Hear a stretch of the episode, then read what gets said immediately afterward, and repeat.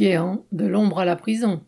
L'incarcération à la prison de la santé de Claude Guéant, ex-ministre de l'Intérieur de Sarkozy, ex-secrétaire général de l'Élysée, ex-préfet, a pu surprendre tant il est inhabituel que des hommes munis d'un tel pédigré se retrouvent à faire de la prison.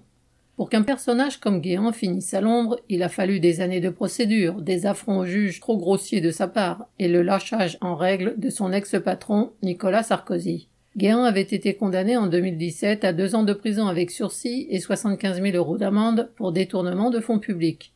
L'ancien ministre avait utilisé les fonds spéciaux de Matignon pour arrondir ses fins de mois et arroser sa famille et ses proches. Il avait récupéré ainsi quelques centaines de milliers d'euros. Haut fonctionnaire et homme de l'ombre de Sarkozy, Guéant connaissait en détail les magouilles financières de son patron.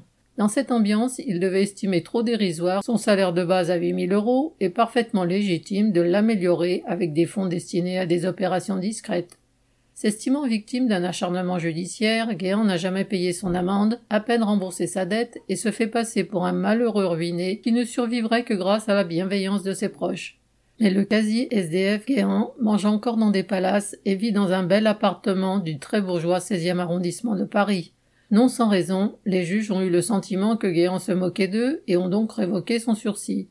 Placé dans une cellule VIP, il est probable que Guéant n'y moisira pas neuf mois. Bon comédien, dans les traces de son camarade de parti, Patrick Balkany, Claude Guéant, 77 ans, se dit gravement malade et son avocat a déjà déposé une demande pour qu'il purge sa peine à domicile. Tous ceux qui ont été condamnés à des mois de prison, parfois pour simple rébellion ou outrage à des forces de police, apprécieront. Xavier Lachaud.